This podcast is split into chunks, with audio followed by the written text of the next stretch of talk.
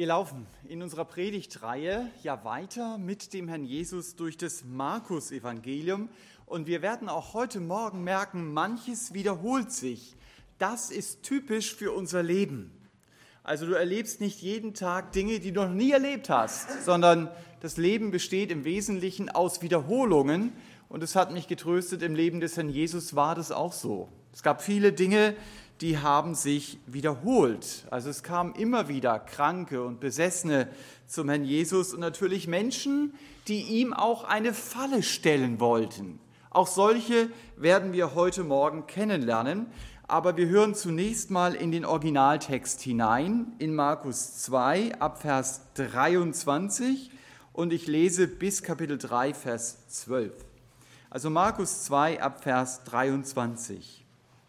Und es geschah, dass er am Sabbat durch die Saaten ging und seine Jünger fingen an, im Gehen die Ehren abzupflücken. Und die Pharisäer sagten zu ihm, Sie, was tun Sie am Sabbat, das nicht erlaubt ist? Und er spricht zu ihnen, Habt ihr nie gelesen, was David tat, als er Mangel hatte und als ihn und die, die bei ihm waren, hungerte? Wie er in das Haus Gottes ging zur Zeit Abjatars, des hohen Priesters, und die Schaubrote aß, die außer den Priestern niemand essen darf, und auch denen gab, die bei ihm waren. Und er sprach zu ihnen, der Sabbat ist um des Menschen willen geschaffen worden und nicht der Mensch um des Sabbats willen. Somit ist der Sohn des Menschen Herr auch des Sabbats. Und er ging wieder in die Synagoge, und es war dort ein Mensch, der eine verdorrte Hand hatte.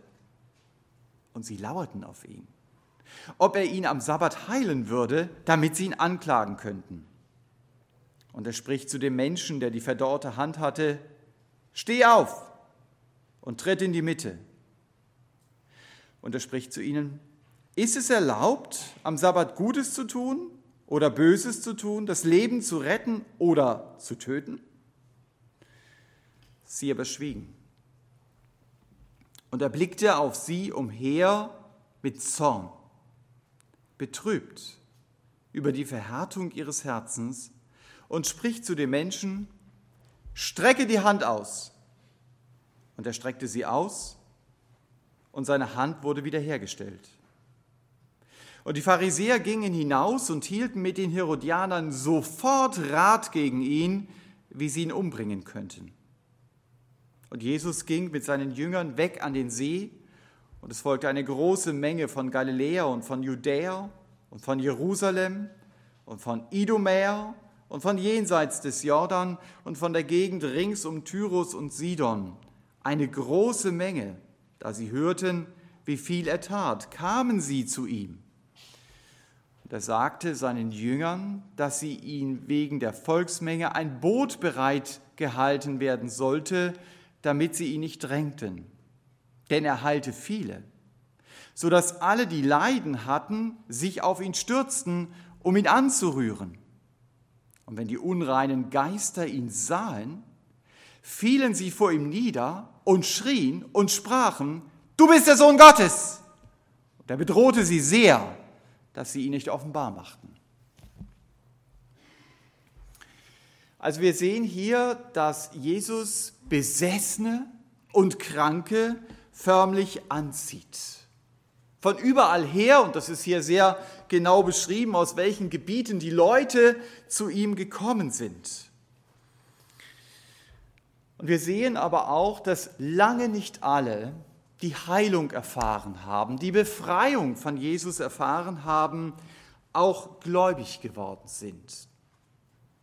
Gottes Wunder zu erleben, heißt nicht zwingend, ich lerne Gott auch als meinen Vater kennen. Leider. In Johannes 12 lesen wir einmal, obwohl Jesus so viele Zeichen vor ihnen getan hatte, glaubten sie nicht. Und wir werden auch genug Gelegenheit haben, uns im Markus-Evangelium mit dem Thema Heilung und Unglaube zu beschäftigen. Also Menschen, die wirklich Gottes Hilfe erfahren haben, aber in deren Leben keine Reaktion kommt. Darum geht es nicht nur im zweiten Teil des Textes, den ich gelesen habe, sondern immer wieder im Markus-Evangelium. Und aus diesem Grund möchte ich mich heute Morgen auf den ersten Teil des Textes, in dem es vorwiegend um den Sabbat geht, beschränken. Das gibt es dann nicht mehr so häufig im Verlauf des Markus-Evangeliums. Und es geht mir dabei nicht nur um die Auseinandersetzung mit dem Sabbat damals, sondern es geht mir vor allen Dingen auch um Prinzipien, die wir für unser persönliches Leben aus dieser Auseinandersetzung, von der wir hier gelesen haben, lernen können. Ich habe deshalb die Predigt mit einem Buchtitel überschrieben, weil ich dachte, dass dieser Buchtitel sehr gut zu dem Text, den wir gerade gelesen haben, passt. Und diese Überschrift der Predigt heißt von der Pflicht zur Freude. Darum geht es hier eigentlich. Von der Pflicht zur Freude. Auch als Christ tun wir leider viele Dinge für Gott aus Pflicht und nicht, weil wir uns an ihm freuen. Es ist immer noch besser, Dinge aus Pflicht zu tun, als sie gar nicht zu tun. Aber Gott will in mir bewirken, dass ich die Dinge, die ich für ihn tue, wirklich aus innerer Freude heraus tue. Denn es geht ihm nicht darum, dass ich so eine Checkliste habe, dastehe und immer abhake, was ich alles für Gott getan habe. Es geht nicht um religiöse Leistung, sondern es geht um die Liebe zu ihm. Jemand hat mal diese Pflichterfüllung mit der Checkliste, ich finde sehr treffend, Regelion genannt. Ja, um einfach deutlich zu machen, da hakt jemand nur ab, mehr nicht. Wenn ich regeliös unterwegs bin, kann ich zwar gläubig sein, aber mein Weg mit Jesus besteht nur aus Regeln. Das, was ich tue, das tue ich zumindest sehr selten aus Liebe zu ihm. Für viele Juden ist es Pflicht, den Sabbat zu halten, so wie wir es hier gelesen haben. Das ist heute in Israel nicht anders als zur Zeit Jesu. Der Sabbat in Israel ist bis heute ein sehr besonderer Tag. Öffentliche Verkehrsmittel fahren nicht. Die Fluggesellschaft El Al fliegt nicht. Egal wo sie steht auf dieser Welt, die bleibt da stehen, die bewegt sich am Sabbat nicht. Religiöse Juden kochen nicht. Sie essen das, was sie Freitagabend auf die Platte gestellt haben.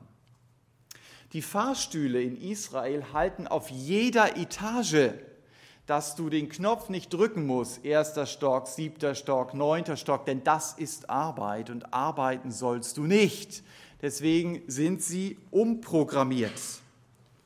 Wenn du an einem Sabbat an der Westmauer oder Klagemauer fotografieren möchtest, das kannst du mal versuchen, dann hast du die Erfahrung, was es heißt, hart bedrängt zu werden, ja? Denn auch das ist Arbeit, wenn ich den Knopf meines Fotoapparates drücke. Wenn du am Sabbat Auto fährst in den verkehrten Gebieten, dann kann es dir passieren, dass du in einen Steinhagel gerätst, gerätst, abgeworfen von erbosten Juden, die mich verachten, weil ich durch das Autofahren den Sabbat nicht halte. Auf dem Ben Yehuda Markt, das ist der große Markt in Jerusalem, hatten einige Händler es gewagt, am Sabbat zu öffnen bis ihnen die regelmäßigen Verfluchungstriaden von religiösen Juden zu viel wurden. Könnt ihr euch gern bei YouTube angucken, wie das dann aussieht. Das ist nicht angenehm. Ja, heute haben sie zu. Also wenn es etwas gibt, das Juden peinlich genau halten, dann ist es der Sabbat. Und bei all dem müssen wir daran denken oder es auf dem Schirm haben, das haben die Juden sich ja nicht ausgedacht. Gott hat den Sabbat angeordnet. Das lesen wir schon in den zehn Geboten. Der siebte Tag ist Sabbat für den Herrn, deinen Gott. Du sollst an ihm, und das müsste man sich dann dick unterstreichen, keinerlei Arbeit tun. Also Sabbat ist der Ruhetag, den du unbedingt einhalten musst. In 4. Mose 15 erleben wir sogar mit, weil Gott den Befehl gibt, wird ein Mann gesteinigt, weil er am Sabbat Holz aufgesammelt hat. Also das heißt, ein Mensch verliert sein Leben, weil er am Sabbat gearbeitet hat. Und da gewinnt es natürlich noch mal eine andere Dynamik, was die Pharisäer jetzt den Jüngern vorwerfen.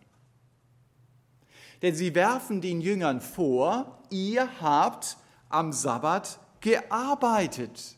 Es ist nicht erlaubt, diese Dinge zu tun. Ihr geht einfach in die Saaten und ihr pflückt die Ehren ab. Und dabei ging es nicht darum, dass sie irgendwas gestohlen hätten. Nach 5. Mose 23 war es erlaubt, Ehren abzupflücken, wenn ich sie direkt esse. Also du konntest nicht mit deiner Einkaufstasche kommen und die da alle reinpacken. Das funktionierte nicht. Aber wenn du sagst, ich habe Hunger, ich pflücke Ehren ab, dann darfst du das gerne tun. Das war von Gott so gewollt. Aber die Juden haben hier vielleicht, das ist Spekulation, 2. Mose 34 angewendet. Dort steht, auch in der Zeit des Pflügens und in der Ernte sollst du am Sabbat ruhen. Und wenn du das Pflücken der Ehren als Ernte definierst, dann ist plötzlich verboten, was Gott erlaubt hatte. Das heißt, ihr Gesetz war enger als das Gesetz Gottes. Die Pharisäer waren Eiferer für Gott, aber ihre Grundlage war die Pflicht. Sie waren sehr gut darin, die Sünde bei anderen zu zeigen. Deine Jünger tun, was nicht erlaubt ist. Aber sie hatten einen blinden Fleck darin, wenn es darum ging, ihr eigenes Leben zu reflektieren und auf ihre eigene Sünde zu schauen. Sie konnten also den Jüngern genau sagen, was am Sabbat nicht erlaubt war, aber wenn es darum ging, ihre eigenen Eltern zu versorgen, das wirft der Herr Jesus ihnen an anderer Stelle mal vor, dann hatten sie da einen blinden Fleck. Dann haben sie gegen das Gesetz gehandelt und sie hatten noch nicht mal ein schlechtes Gewissen dabei. Das beobachtet man auch bei Christen, die von der Pflicht bestimmt werden. Ich merke, da gibt es dann bestimmte Steckenpferde. Und diese Steckenpferde, die werden immer wieder erwähnt. Man muss also in ein ganz bestimmtes Raster passen. Als Christ trage ich eine bestimmte Kleidung. Ich höre nur bestimmte Musik. Ich lese nur bestimmte Bücher. Und wenn ich diese Dinge mache, dann gehöre ich zu den Guten. Dann kann ich da den Haken dran machen. Aber die gleichen Leute haben in anderen Bereichen richtige Scheuklappen. Sie sehen gar nicht, genau wie die Pharisäer, dass andere Dinge in ihrem Leben überhaupt nicht zu dem Anspruch passen, den sie vertreten. Sie müssen immer wieder tun, als ob bei ihnen alles in Ordnung ist. Und wenn Sie merken, da passt etwas nicht, dann muss ich trotzdem so tun, alles ist in Ordnung, gar kein Problem. Der Jesus sagt, das ist Heuchelei. Das wirft er auch den Pharisäern vor. Ich glaube, das ist typisch menschlich, dass es mir darum geht, wie kommt denn meine Frömmigkeit bei den anderen an? Wir erleben das sogar mal mit bei Paulus und Petrus im Galaterbrief. Da kommen die Hardliner aus Jerusalem zu Besuch. Und was macht Petrus plötzlich? Er setzt sich nicht mehr an den Heidentisch. Das hatte er aber die ganze Woche vorher gemacht. Das war für ihn ganz selbstverständlich. Jetzt macht er es nicht mehr. Der Druck äußerlich bei diesen Christen aus Jerusalem etwas zu gelten, war größer als die innere Überzeugung.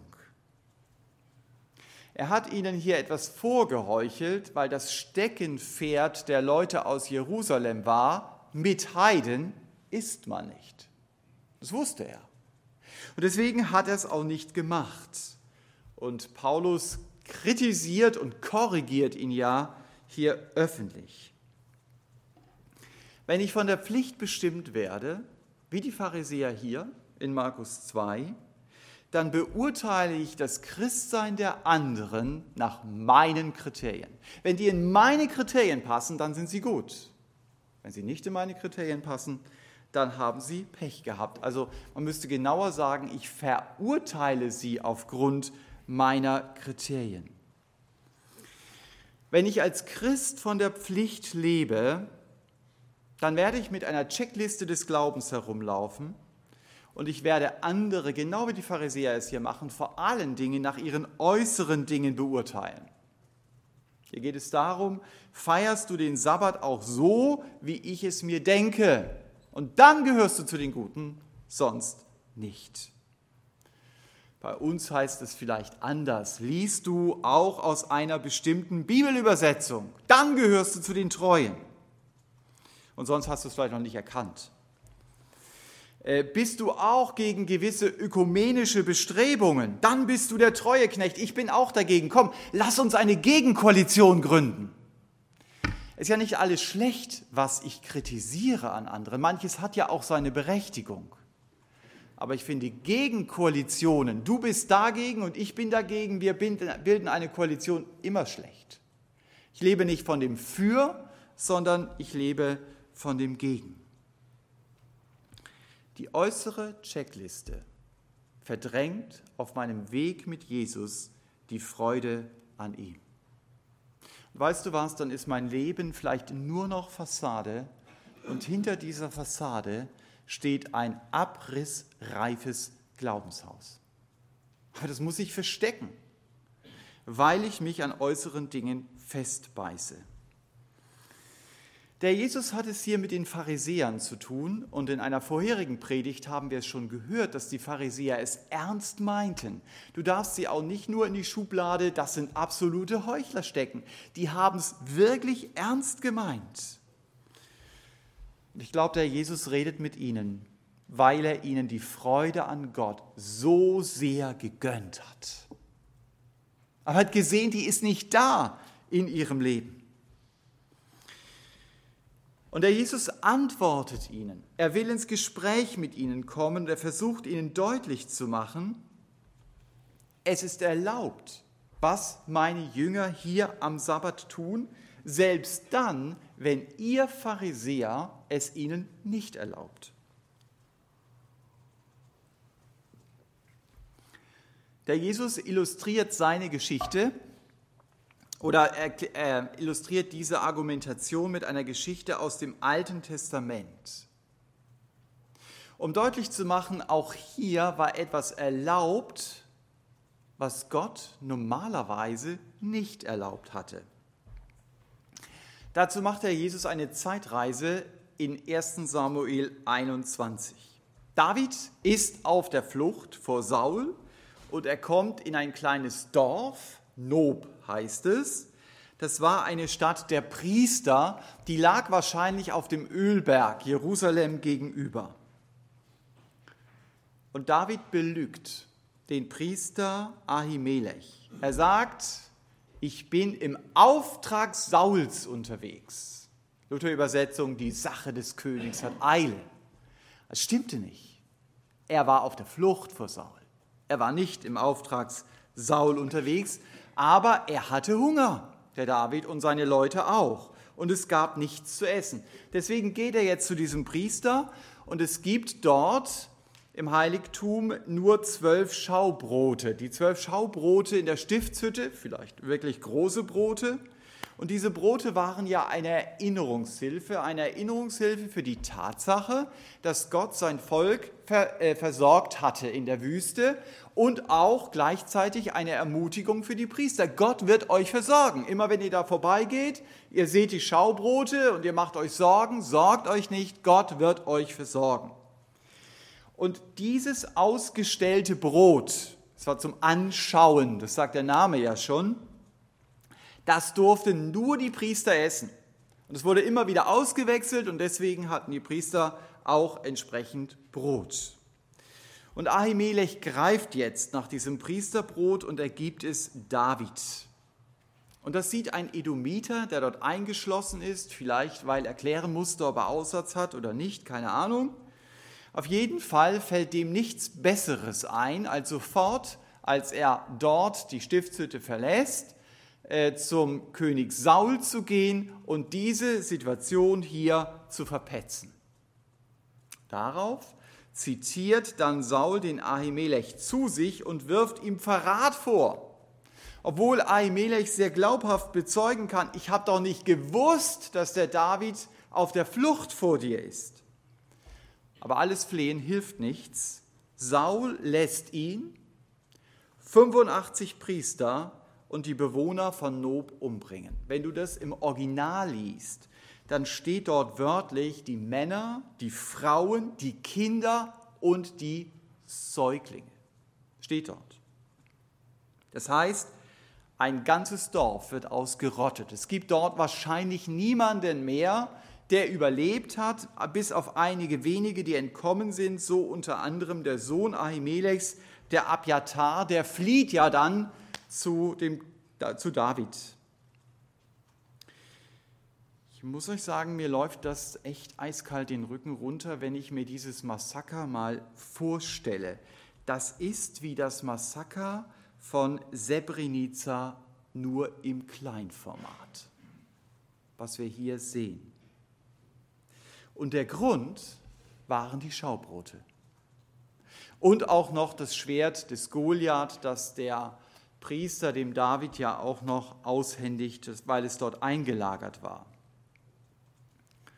Aber noch viel schwieriger als diese Geschichte finde ich, dass der Herr Jesus durch das Nacherzählen dieser Geschichte das Handeln Davids legitimiert. Und dabei sagt der Herr Jesus sehr deutlich, ihr habt es gelesen, niemand, und das muss man unterstreichen, durfte die Schaubrote essen als nur die Priester. Aber David war kein Priester. Er kam aus dem Stamm Juda.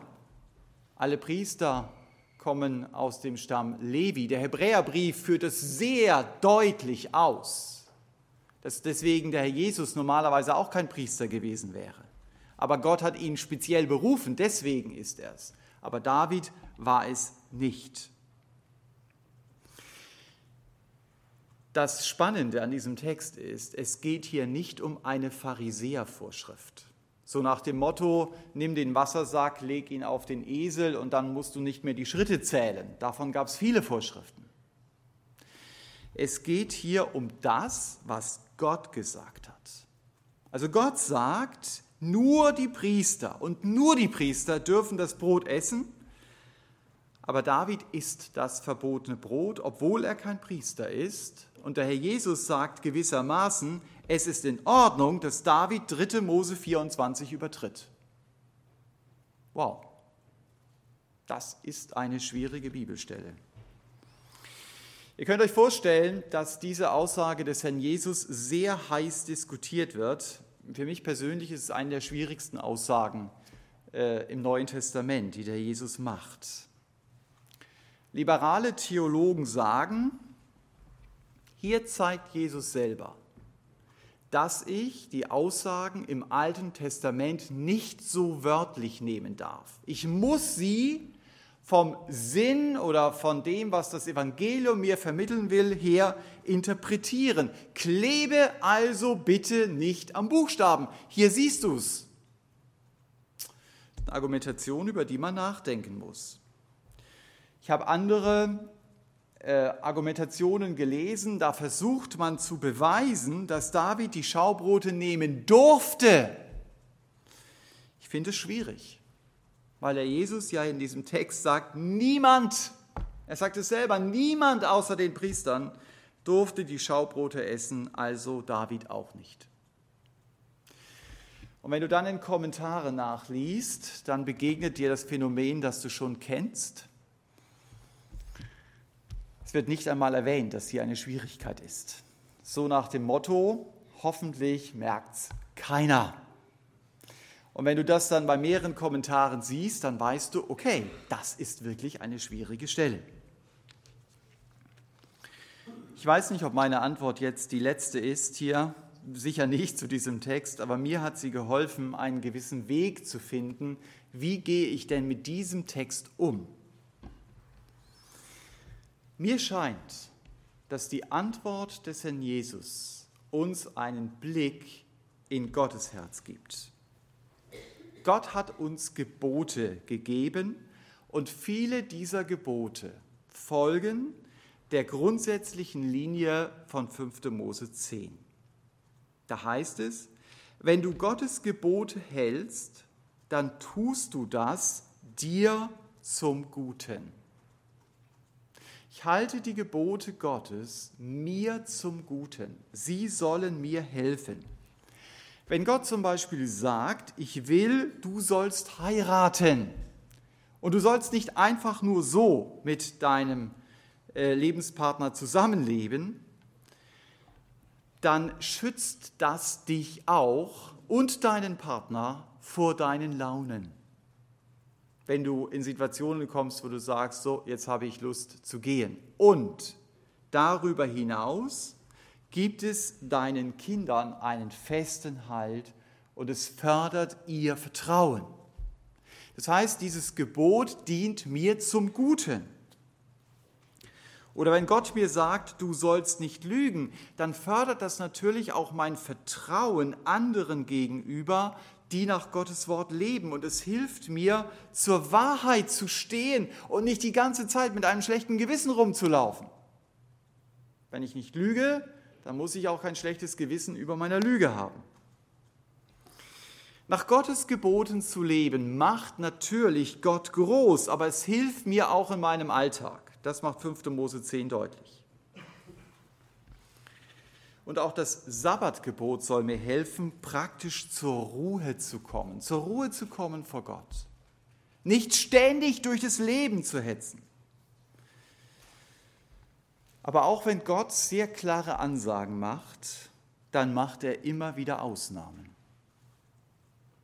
Warum? Der Paralleltext zu Markus 2 steht in Matthäus 12 und da ist eine Satzergänzung drin, die ich sehr wichtig finde. Der Jesus ergänzt dort noch und sagt, denn Gott will Barmherzigkeit und nicht Schlachtopfer. Gott will Barmherzigkeit und nicht Schlachtopfer. Das heißt, Gott möchte, ich soll Situationen mit einem barmherzigen Herzen beurteilen und nicht nach einem Regelkatalog. Es geht nicht nur um Pflicht, es geht darum, ich soll Gott aus Freude dienen. Die Frage ist ja, handelt denn Gott selbst nach diesem Prinzip, dass er Ausnahmen macht? Und die eindeutige Antwort ist ja. Zum Beispiel in Jona 3, Vers 4 sagt Jona in Gottes Auftrag, Ninive wird zerstört. Steht nichts von Buße. Ninive wird zerstört, ohne Wenn und Aber. Aber Gott zerstört die Stadt dann nicht, weil die Menschen Buße tun, weil sie wirklich zu Gott umkehren, weil sie fasten. sehr ausführlich dort beschrieben. Und du liest dann im Buch Jona auch, dass das den Jona massiv ärgert. Und er sagt dann zu Gott, wusste ich's doch, du bist gnädig und barmherzig. Da verwendet er genau dieses Wort. Ich wusste doch, dass du ein barmherziger Gott bist, dass du, was ich jetzt sage, plötzlich nicht durchführst. Wenn Menschen auf Gottes Ansprache reagieren, ist es manchmal so, dass Gott reagiert. Manchmal auch so, dass er aufgrund von Barmherzigkeit von den klaren Ansagen, die er gemacht hat, abweicht. Ein weiteres Beispiel ist zum Beispiel Hiskia. Hiskia die ganz klare Ansage, du musst sterben. Und Hiskia ringt dann mit Gott. Und Gott sagt in 2. Könige 20, ich will dich heilen und dir weitere 15 Jahre geben. Das war am Anfang überhaupt nicht klar. Gottes Aussage war anders. Und ich fand es dann interessant zu sehen, auch David, um den es hier geht, wusste ja, Gott ist ein barmherziger Gott, der seine Absicht auch einmal aussetzen kann. Deswegen betet David zum Beispiel für das Kind, das Bathseba von ihm bekommen hat, obwohl er ganz klar wusste, dieses Kind wird sterben. Es war Gottes ganz klare Ansage. Und trotzdem betet David, Herr, lass dieses Kind leben. Und David begründet, warum er das tut. 2 Samuel 12 steht, wer weiß, vielleicht wird Gott mir gnädig sein. Er wusste, ich habe Gottes klare Ansage, aber vielleicht, und deswegen bete ich, macht Gott eine Ausnahme, weil er gnädig ist. David wusste, Gott kann von der Regel eine Ausnahme machen, weil er ein gnädiger und barmherziger Gott ist. Und deswegen betet er und das Kind stirbt. Das heißt, hier macht Gott keine Ausnahme. Und wenn der Jesus jetzt hier in Markus 2 sagt, Davids Verhalten war in Ordnung, dann kann ich daraus bitte keinen neuen Regelkatalog machen, nach dem Motto, wenn folgende Bedingung gegeben ist, dann gilt die Regel aus Absatz 1 nicht mehr. Das ist so typisch deutsches Beamtentum. Aber so ist Gott nicht. Der Herr Jesus kann Ausnahmen zulassen. Warum? Er sagt es hier selber. Weil er der Herr des Sabbats ist. Ich kann das nicht.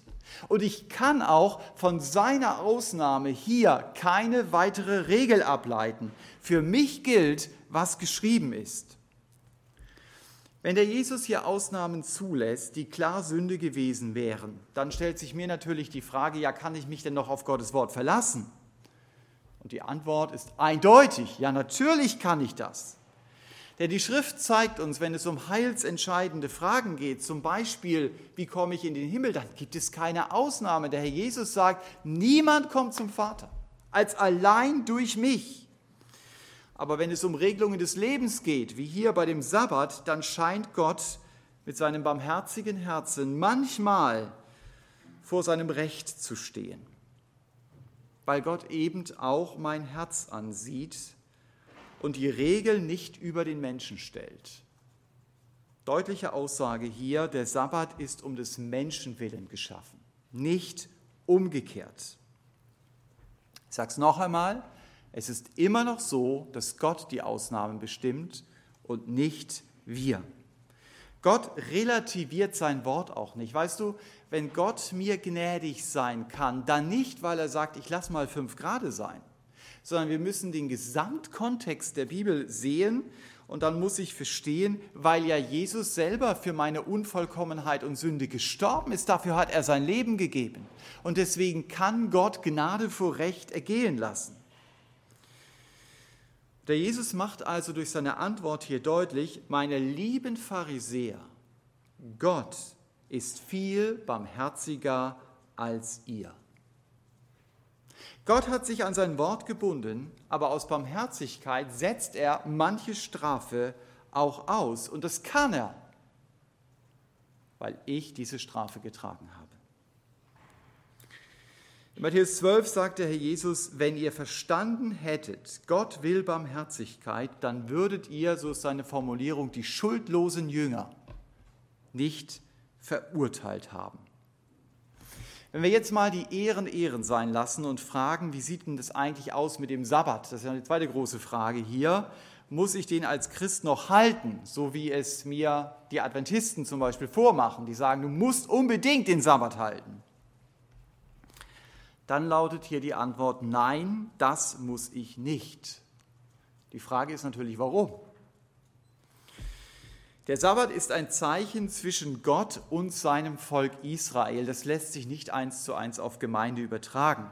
2. Mose 31 sagt Gott, der Sabbat ist ein Zeichen zwischen mir und den Söhnen Israel für ewig. Denn in sechs Tagen hat der Herr Himmel und Erde gemacht, aber am siebten Tag hat er geruht und Atem geschöpft.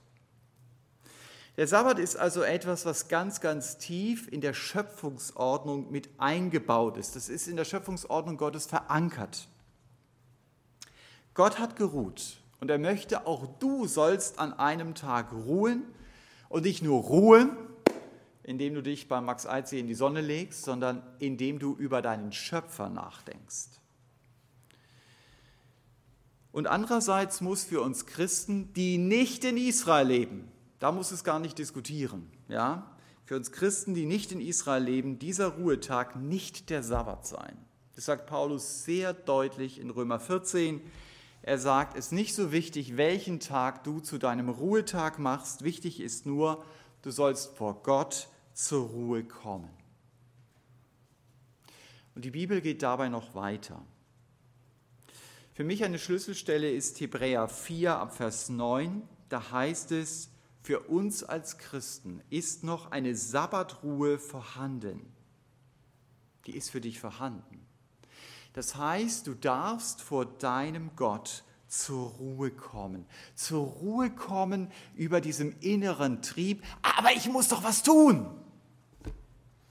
Paulus hat diese Ruhe entdeckt, wenn er sagt, ich lebe doch nun nicht ich, sondern Christus lebt in mir. Das heißt, der Herr Jesus ist es, der durch mich wirkt. Und ich darf dabei zur Ruhe kommen, so wie der Hebräerbriefschreiber es sagt, zur Ruhe kommen von meinen eigenen Werken. Der Jesus ist nicht nur mein Heil, sondern er ist auch meine Heiligung. Das heißt, er ist meine Kraft, dieses neue Leben zu leben, von dem die Bibel redet, dieses neue Leben, das ihn ehrt. Der Jesus möchte also, ich soll von der Pflicht zur Freude kommen, von dem nur äußeren Halten des Sabbats zur inneren Ruhe vor Gott.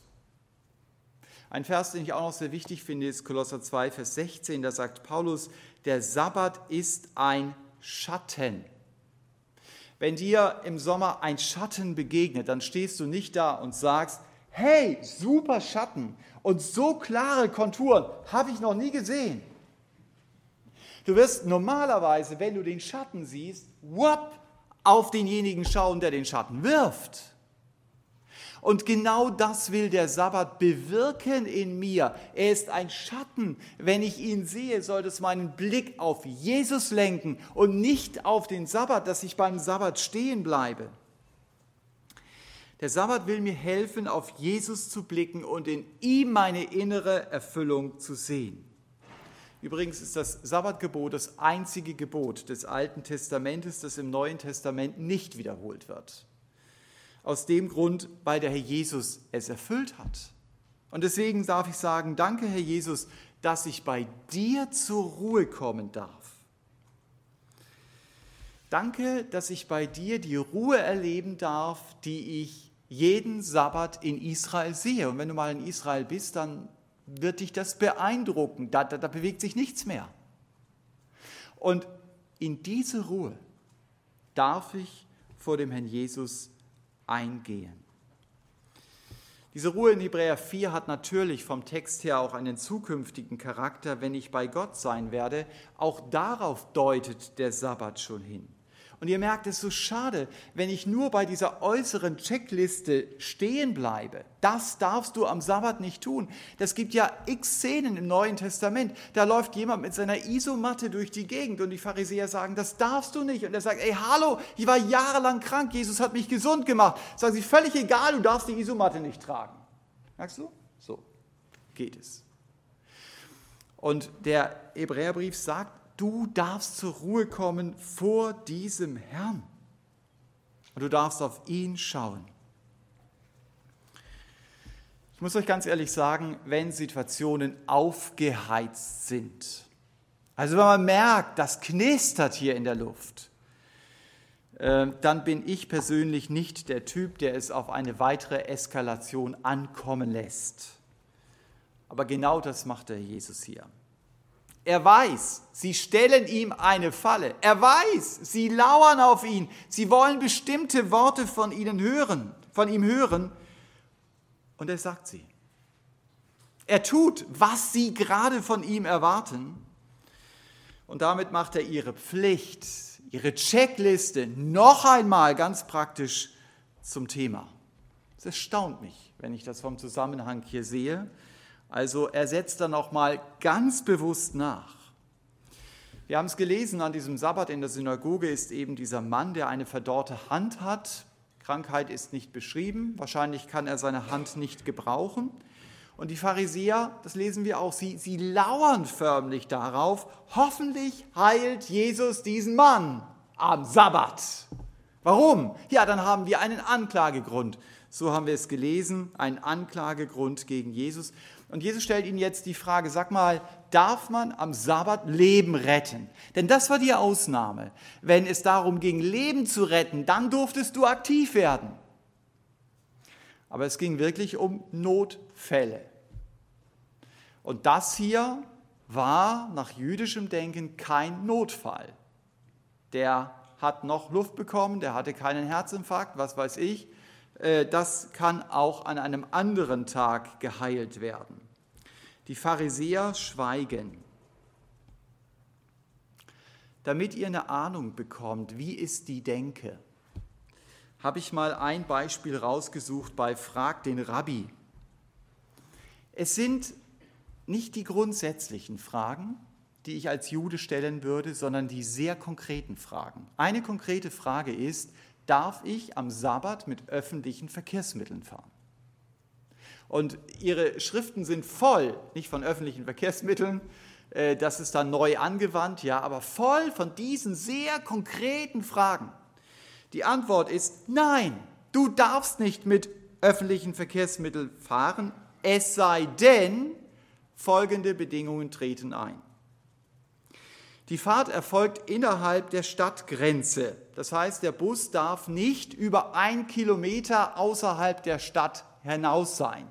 Da ist die Stadtgrenze. Da müsstest du aussteigen. Es darf keine Zahlung geleistet werden. Also die Empfehlung des Rabbis ist, nimm die Monatskarte. Musst du nicht zahlen.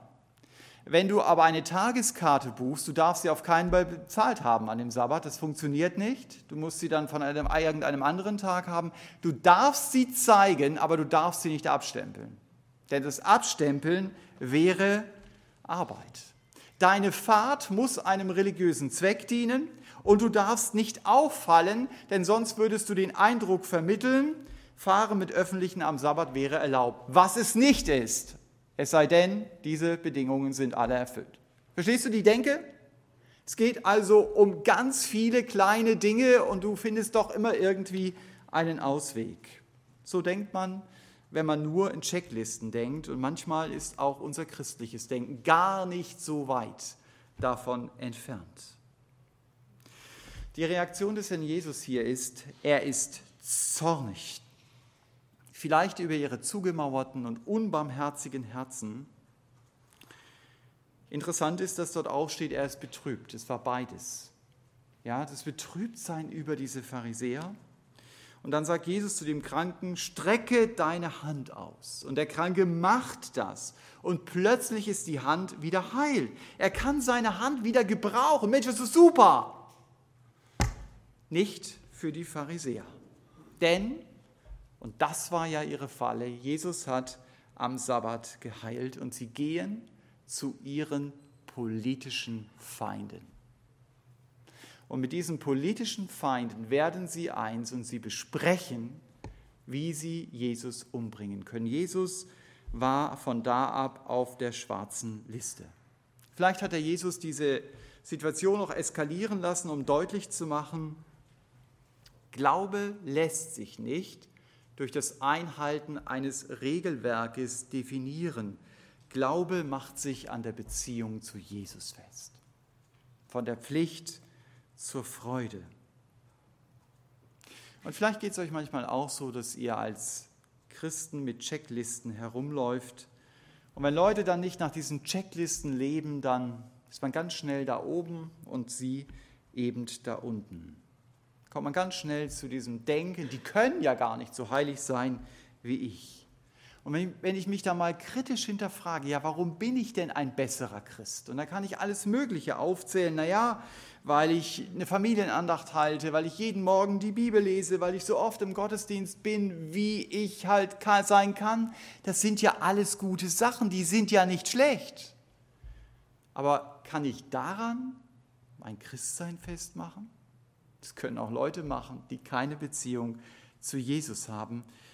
Ich habe leider nicht begriffen, meine Beziehung zu Jesus lebt davon, dass ich über ihn staune. Und nicht, dass ich bestimmte Regeln nur einhalte, dass ich ihn dafür anbete, dass er sein Leben für mich gab, dass ich mich über seinen Geist freue, der mir die Kraft schenkt, so zu leben, wie es Gott gefällt. Wenn ich Jesus nur aus Pflicht nachfolge, dann werde ich sehr schnell müde werden. Wird es mir nur um eine äußere Checkliste gehen. Und ich wünsche dir, ich wünsche mir das, dass wir beginnen zu beten, Herr, gib mir die Sehnsucht nach einer tiefen, inneren Beziehung zu dir. Nach einer Beziehung zu dir, die geprägt ist von der Freude an dir, mein Gott. Wer Regeln zum Mittelpunkt seines Lebens macht, der meint immer noch, ich kann es selbst schaffen, mein Leben zu verändern. Ich habe in meiner persönlichen stillen Zeit jetzt relativ viel Altes Testament gelesen und mir ist einmal mehr aufgefallen, dass die Antwort schon des Alten Testamentes nicht ist, du brauchst mehr Regeln und du brauchst mehr Disziplin und du musst früher aufstehen und du musst dich mehr zusammenreißen, sondern die Antwort des Alten Testamentes, Hesekiel, Jeremia ist, was du brauchst, ist ein neues Herz. Dass das in deinem, in deinem Leben schlägt und dass dein Leben geprägt ist von der Liebe zum Herrn Jesus. Und anstatt zu beten, Herr, ich danke dir, so macht es jemand der Pharisäer im Neuen Testament, Herr, ich danke dir, dass ich nicht so bin wie die anderen Sabbatbrecher.